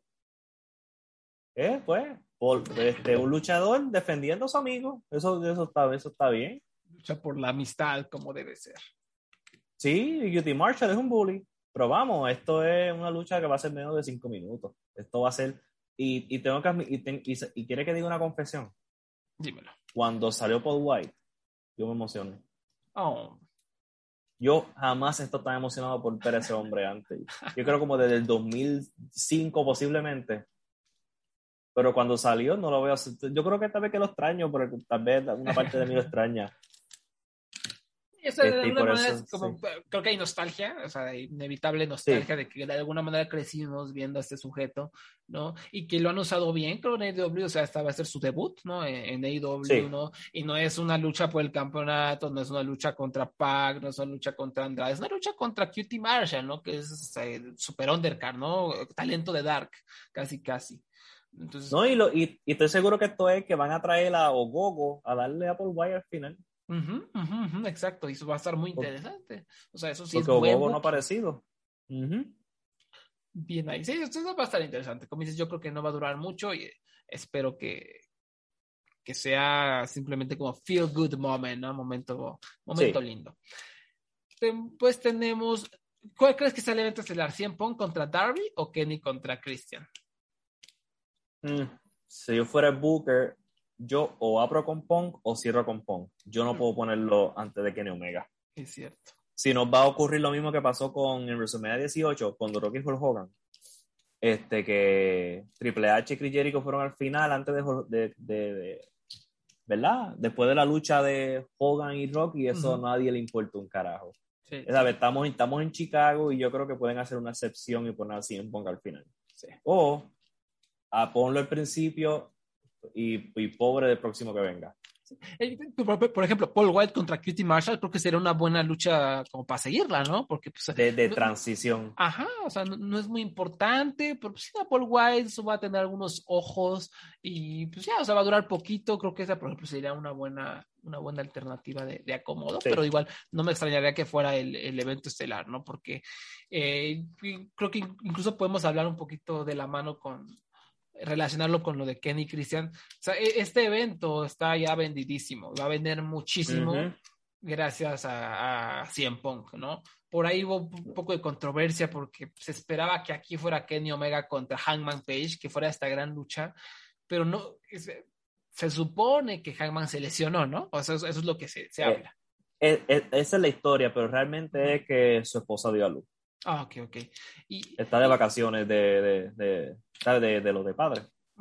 Ah, ok, pues perfecto. Entonces, incluso a lo mejor esto fue un poco de suerte, porque ¿qué pasa? Esa lucha Kenny contra Hangman, que es la que los fans están esperando muchísimo, que va a vender muchos boletos, pues la, la, pospones para otro evento para vender muchos boletos en ese evento, porque aquí los boletos ya te los vendió 100 Punk. O sea, aquí me pudiste haber puesto a Britt Baker contra, contra Big Rose contra Nyla Rose, Dios mío, ¿no? Y John Moxley contra Cutie Marshall, o no sé, igual lo hubiera vendido. ¿Por qué? Pues porque está así en Punk, ¿no? Entonces, eh, fue a lo mejor un chispazo de buena suerte, ¿no? El hecho de que Hangman no pudiera estar disponible porque esa lucha la guardas y vas a vender un montón de pay-per-views con, esa lucha. O sea, aquí ya con 100 eras más que suficiente y pues además se dieron el lujo de dar un cartelazo, ¿no? Es un muy buen cartel que hemos, el que hemos rebasado aquí. ¿Tú crees que vamos a Darby o llevarse la victoria o qué, sería lo sabio, ¿no? Como que gane 100 Punk para establecer que está de vuelta, ¿no? Y viene con todo y comenzar a lo mejor una replay con Darby o qué, qué sería bueno. Sí, yo creo, yo pondría si en Pon ganando. Yo sé que esto va a hacer mucha gente llorar en Twitter. Este, si cuando gane, cuando gane, porque hay que establecer lo que él ya está activo y que puede ganar. Y Darby Allen es el luchador que él no pierde nada con perder. eso es parte de. No es lo mismo poner a Cien Pong contra Hangman Page, por ejemplo, o Cien Pong contra, no sé, Pac, que ellos sí pierden puntos si pierden contra Pong. Pero Darby Allen no porque Darby Allen, este, eso es parte, vamos, pues su corrida en las independientes, él perdió mucho. Sí, sí, sí. Es un personaje, él, siempre gana perdiendo, siempre.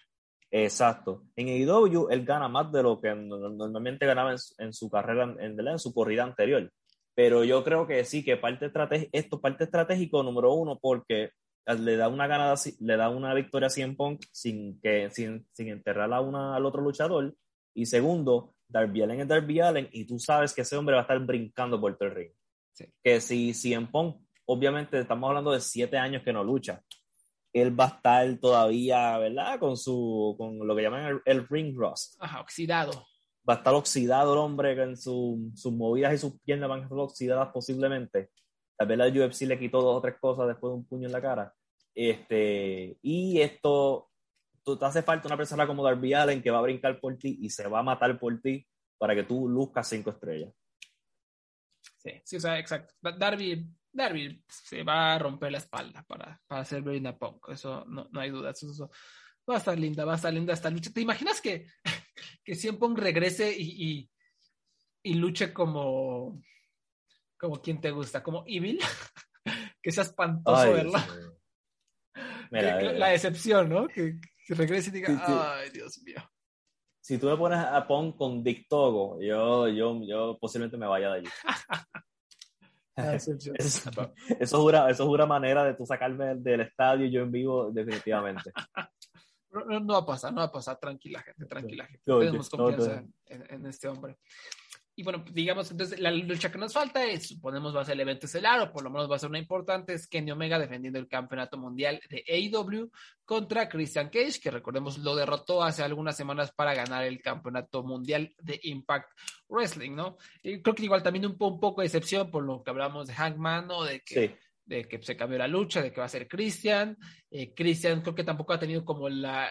Eh, ¿cómo decirlo?, el, mejor camino hasta para llegar aquí, en el sentido que creo que él no está tan encumbrado, a lo mejor. Yo estoy fascinado porque ya saben, yo soy fan de Christian, me encanta Christian, Christian Rules. Eh, Christian tendría que haber sido campeón 10 veces mundial en WWE, pero ah, ya no hablemos de esta empresa. Y aquí, o sea, su lucha que tuvieron en Rampage estuvo buena, pero me parece que dejaron algo en la mesa. O sea, como que no, no, no sacaron todas las cartas y creo que ahora sí las van a sacar. Sí, este, y, y también las van a sacar porque hay algo de ego aquí también. Yo, tú, yo pienso que Christian sabe la reacción negativa que tuvo esta lucha al principio. Cuando no se sabía que el CM Punk venía.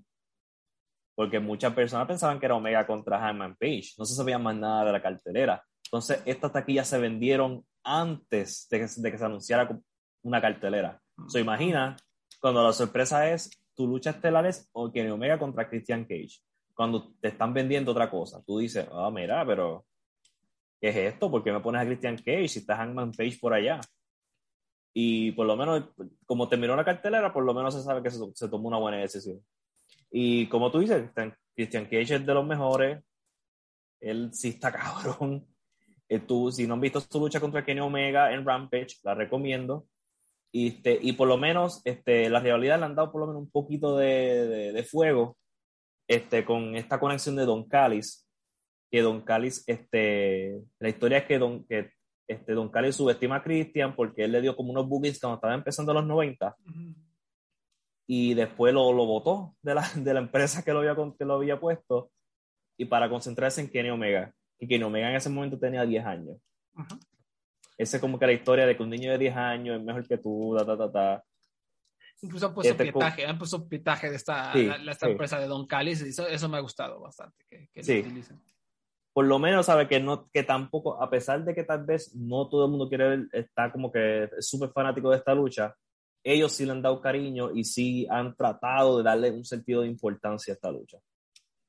Eh, y vamos, Christian Cage es la única persona que le ha ganado a Kenny Omega en dos años, creo, un año y medio, algo así. Como un año y medio. esto va a estar bueno, o sea, estos luchadores, no sé si les alcance para hacer cinco estrellas, lo dudo, pero creo que tendría que estar bueno. Lo único que a lo mejor para mí me va a lastimar es que yo no, no veo a Christian ganando el campeonato de AEW ni de pedo, sobre todo porque ya ganó el de ah, Impact, y sobre todo porque Kenny no va a perder dos veces contra él, entonces eso es lo que creo que va a lastimar la lucha, entonces ya será su chamba o que nos convenzcan de lo contrario, ¿no? de que Christian en algún momento lo pueda ganar a pesar de que no lo haga. ya, ya veremos. ¿Cuál, cuál, es la lucha que más te tiene emocionado, además del regreso de CM Punk?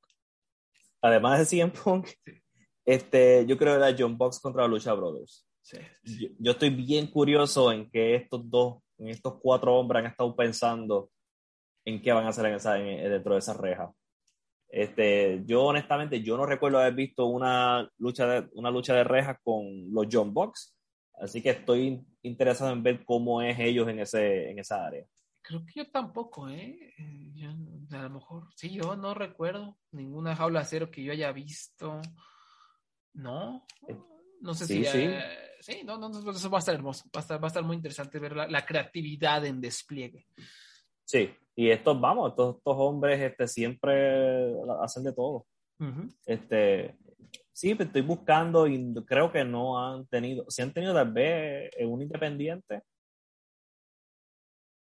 No sé, puede ser, puede ser que Ring of Honor hayan tenido una, una lucha de jaula, posiblemente uno de los, de los podcasts escucha nos, nos diga en los comments. Sí, sí, sí, que, que, nos digan si saben de alguna y que, pues, que pasen, si está en YouTube, pues por ahí el link para verla.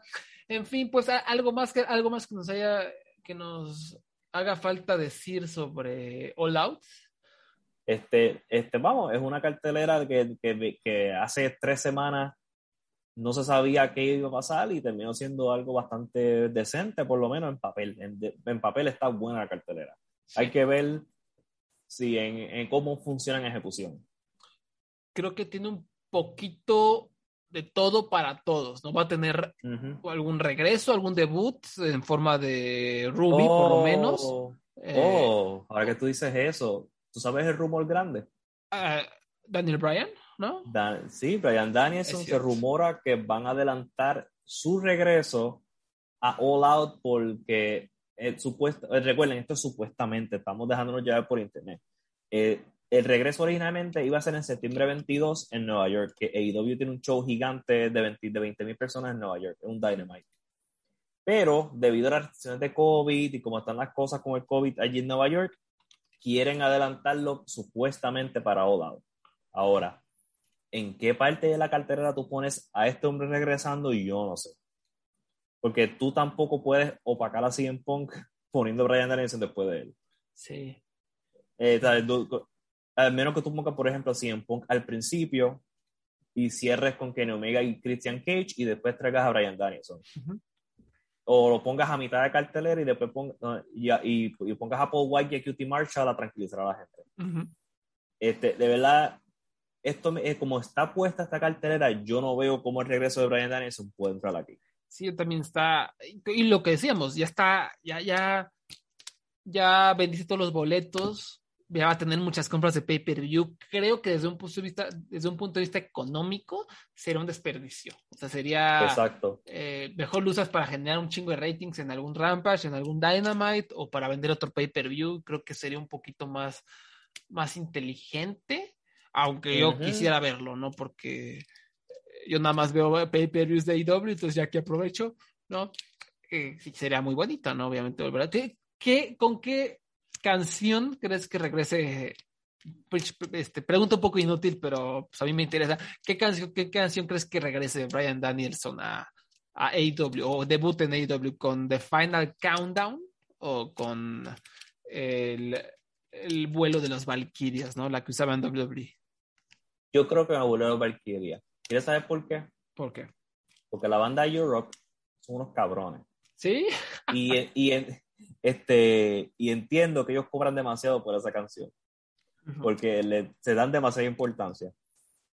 Ah. Por eso, yo quisiera que fueran ellos, pero por lo que uno, por lo que uno escucha, por eso es que la película, si te das cuenta, no sale mucho en películas de eso.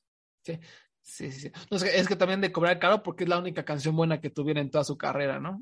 ah, bueno, exacto. Y es una canción icónica.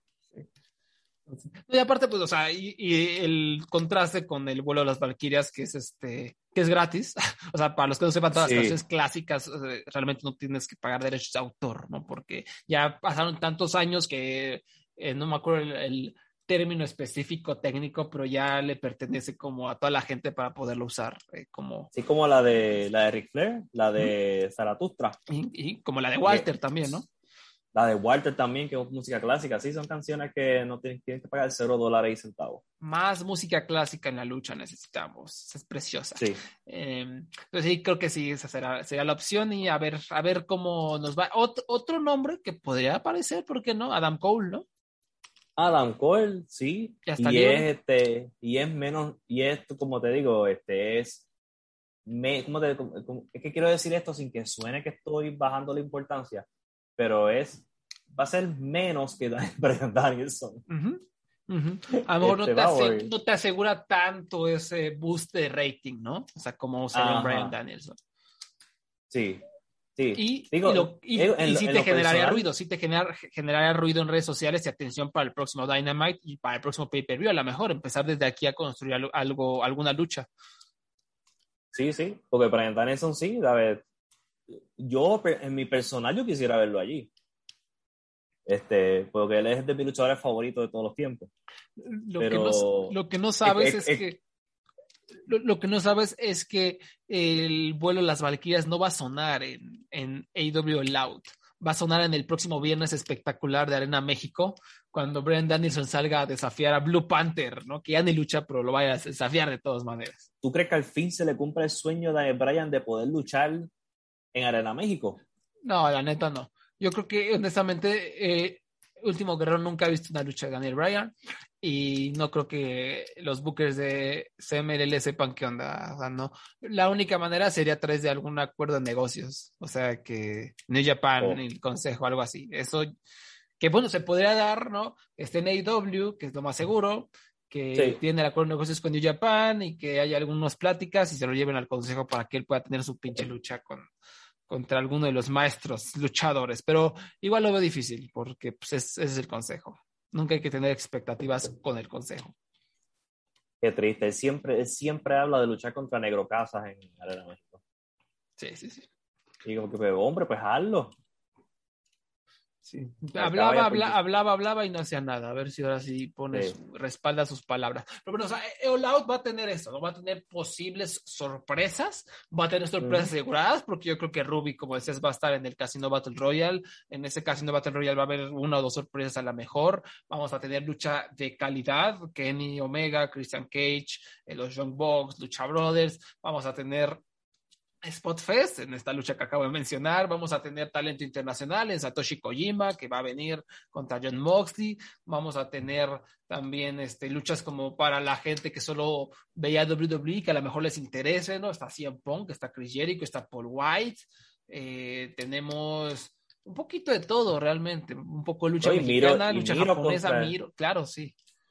Miro y Eddie Kingston, yo sé, pues esa me interesa mucho también, ver la dinámica de ellos dos. Ajá, y igual es una lucha que puede atraer a cualquier persona, ¿no? Porque Miro es una bestia, porque Eddie Kingston te convence con todo lo que diga y haga, entonces hay un poquito de todo. Ahora, yo ya saben que yo no confío en esta empresa, entonces, ¿qué, será lo que me decepcione? ¿Qué será lo que me haga enojar? Siempre, porque siempre lo hay, no, no hay excepción, AEW siempre la caga en algo. Entonces, vamos a ver qué, qué, qué, cuál sería el máximo fiasco que podría aparecer aquí. Digo, Britt Baker, por supuesto. Chris Jericho con Jeff, que se les ocurra que dura 40 minutos o algo así la lucha. No, no. ¿No? eso, eso, eso yo te aseguro que no. ¿Tú te crees que Chris Jericho va a luchar 40 minutos? Sí, no, no. Okay, eso, dura, eso dura, eso dura menos de dos, 12 o, o, menos. Sí, no, ya se, nos pone morado el muchacho, bueno, el, el, el muchachote. Eh, que Kenny Omega contra Christian Cage esté plagado de interferencias, cosas así, castrocitas. Sí. Que, que, que a Wally le molestan. Sí, este, fuera de Booking, yo no veo qué desastre puede ocurrir. Yo sé que Booking es gigantísimo, pero no van a ver, por ejemplo, que maten a una persona sin, en, cojines o que Mahaldi casi muera de verdad, o los fuegos artificiales, los sparklers que salieron en la lucha como, como si fueran bombas. No, no creo que haya fiascos de esa manera. Sí, sí, sí. Eso, eso, parece, eso parece, pero es AEW, nunca hay que eh, confiarnos mucho. Sí, sí, quién sabe qué sorpresa vaya a traernos. No sé, ¿qué, ¿qué, problema de producción va a haber? No sé. Ese, falta, qué sé yo, que pongan la música de Brian Dimension antes, para el Countdown cuando no, ¿eh? Puede ser. No sé. Puede ser. Sí. Eh, AW siempre nos tiene sorpresas buenas y sorpresas feas. En fin, pues eh, ya, ya, ya duró bastante este podcast, ¿no? Ya platicamos de muchas empresas, muchas cosas bellas. Em, ¿algo, más que quieras agregar? ¿Algo que nos quieras, este, alguna lucha que hayas visto últimamente que valga la pena ver? Este, la el, yo recomendaría que si quieren ver algo bueno en New Japan, el show de New Japan, este, este, Estados Unidos. El, el Estados Unidos, Estados Unidos, el, ¿cómo se llamaba ahora? El, Resurgence, ¿no? Resurgence, sí. El show completo me gustó muchísimo. El show dura, creo que unas dos horas y treinta. Este, tienes una tremenda lucha estelar con Tanahashi contra Lance Archer, que es un ejemplo de, de cómo la, un luchador grande pues, te puede manejar a, a, una leyenda. Este, tienes a Jay White tratando de sacarle una buena lucha a David Finley, porque David Finley parece que está cansado. ¿Qué tú piensas de David Finley? ¿Tú piensas que ya él se quiere ir? Yo creo que ya o sea, se quiere ir con su papá, que tiene los contactos en NXT. O sea, para empezar, no es bueno, no es un buen luchador, es mediocre, hasta más no poder. Y yo creo que él, sí ya tiene la mente en NXT. O sea, ya, o sea, ya está también harto. Yo creo que también Juice Robinson ya está harto ya de todo esto, ya quiere hacer otra cosa. Y pues. Eh, no creo que tenga el corazón en New Japan. Sí, sí. Ah, y otra lucha que me encantó, Ichi contra Moose. Si ustedes de este show de New Japan, yo recomiendo Ichi contra Moose. Si no quieren ver más nada de New Japan en Estados Unidos, vean esa. Sí. Este, eh, yo creo que puede ser la mejor lucha de la carrera de Moose. Ichi dio, como siempre, un tremendo performance, cinco estrellas. Y lo mejor de este show, ninguna lucha dura más de 20 minutos. Chulada, chulada. que, que yo, ok, y si una duró más de 20 minutos, no me di cuenta. Bueno. Sí, sí, porque ahora mismo, mira, acabo de verificar. Tanahashi Archer dura 19 minutos, la estelar dura 19 minutos. La más larga dura 22 minutos. ¿Sabes? Todo un, un show decente. Perfecto. Sí, sí, sí. Ese, no he tenido oportunidad de verlo, pero sí, o sea, justo te iba a decir eso, ¿no? Ishii contra Mustos, me dijeron que fue genial, el evento estelar que fue genial, que tal vez fue la mejor lucha en la carrera de Lance Archer, Tanahashi es Dios, y además siempre es interesante porque, eh, pues, los, la gente, ¿no? Que el nuevo talento, ¿no? El, tus Clark Connors, tu Carl Fredericks, ¿qué está pasando con ellos? ¿Hacia dónde van? Eh, Fred Roser, ¿no? Que tú decíamos, sí. Darren Young, qué chingados iba a decir, la está haciendo bastante bien, eh, se ha convertido en un luchador confiable en New Japan, increíblemente, ¿no? Todas estas cositas son interesantes, sobre todo porque ahorita New Japan se va a tener que apoyar muchísimo en Estados Unidos, como, como ya mencionamos sí. hace, hace un ratito. No, y, y, y en, el, en, el, área de los Young Lions, Yuya Uemura ya oficialmente está en Estados Unidos, ya hizo su transición y va a estar en el dojo con, con Chivata. Esa es una de las historias que hubo en el show, que después de su lucha, él le dijo a Chivata, yo quiero ser parte del dojo de, de Los Ángeles, y le dijo que sí. Perfecto, perfectísimo. Así me gusta, sí me gusta, muchacho. Sí, Huemura, Huemura, Dios. Este, pues sí, en fin, pues eh, yo pues, les recomendé a Walter contra Ilya Dragunov, ¿no? La lucha que estuvo en Boca ah, todos en este Takeover. Muy buena, creo que me gustó más la del año pasado. Tampoco soy así cinco estrellas, seis estrellas como Dave Meltzer, no, pero creo que es de lo mejor que he visto. Es, es, la única lucha de WWE que he visto en el año, entonces no puedo decir que ha sido la mejor. Eh, bueno, pero sí, es es de lo mejorcito yo he visto algunas y te puedo asegurar que esa es la mejor lucha que WWE ha tenido este año. Y, y, el, y, el, año pasado la mejor lucha la tuvieron ellos, así que ellos han estado cargando este, a la compañía en sus espaldas. Pero vamos, eso es el final de una era. Ya este tipo de lucha ya no va a ocurrir en WWE. Así es. Entonces, aprovechenla, añórenla y pongan changuitos para que se salgan de esas empresas y Elia y Walter vayan a, a pasturas más lindas y, y divertidas. Sí. Eh, en fin, pues muchas gracias por haber escuchado el podcast de los Luchayovers. Ya saben, Facebook diagonal Luchayovers, Twitter diagonal arroba Luchayovers, perdón. Eh, ¿Qué más? ¿Qué más? ¿Qué más? Eh, ¿Dónde te podemos seguir, Abraham? me podemos seguir en Twitter en ADR012. Pueden buscar lo que escribo en Voices of Wrestling bajo mi nombre, Abraham Delgado. Y si buscan una, una videoserie que se llama Lucha Libre Desnudo, el último episodio yo hice una colaboración con este, en el canal. Este, y pueden escuchar mi voz y hasta pueden ver mi cara si quieren en el video. Precioso, precioso. Eh, también, ah, si les gusta el cine, recomendaciones de cine, lastatuilla.com, Facebook diagonal la estatuilla, Twitter diagonal la estatuilla, síganle, no Haze. Eh, la próxima semana esperemos tener ya la, la reseñita aquí con, con Abraham de All Out pero yo sí. tengo eh, que tuve un festival de cine que está muy pesado, entonces tampoco prometo nada, ¿no? Pero lo, lo voy a, lo vamos a intentar y a ver qué, qué, sucede, ¿no? Pero pues de que queremos tener aquí a Abraham que nos cuente cómo le fue, ¿no? Cómo fue el, el ambiente ahí en la arena, pues eso, eso más que eh, quisiera tenerlo aquí, ya veremos, ¿no? Ya saben, redes sociales, cualquier cosilla, información de último momento, ahí andamos. Eh, pues muchas gracias por escuchar, muchas gracias Abraham, nos vemos, bye bye. Come on!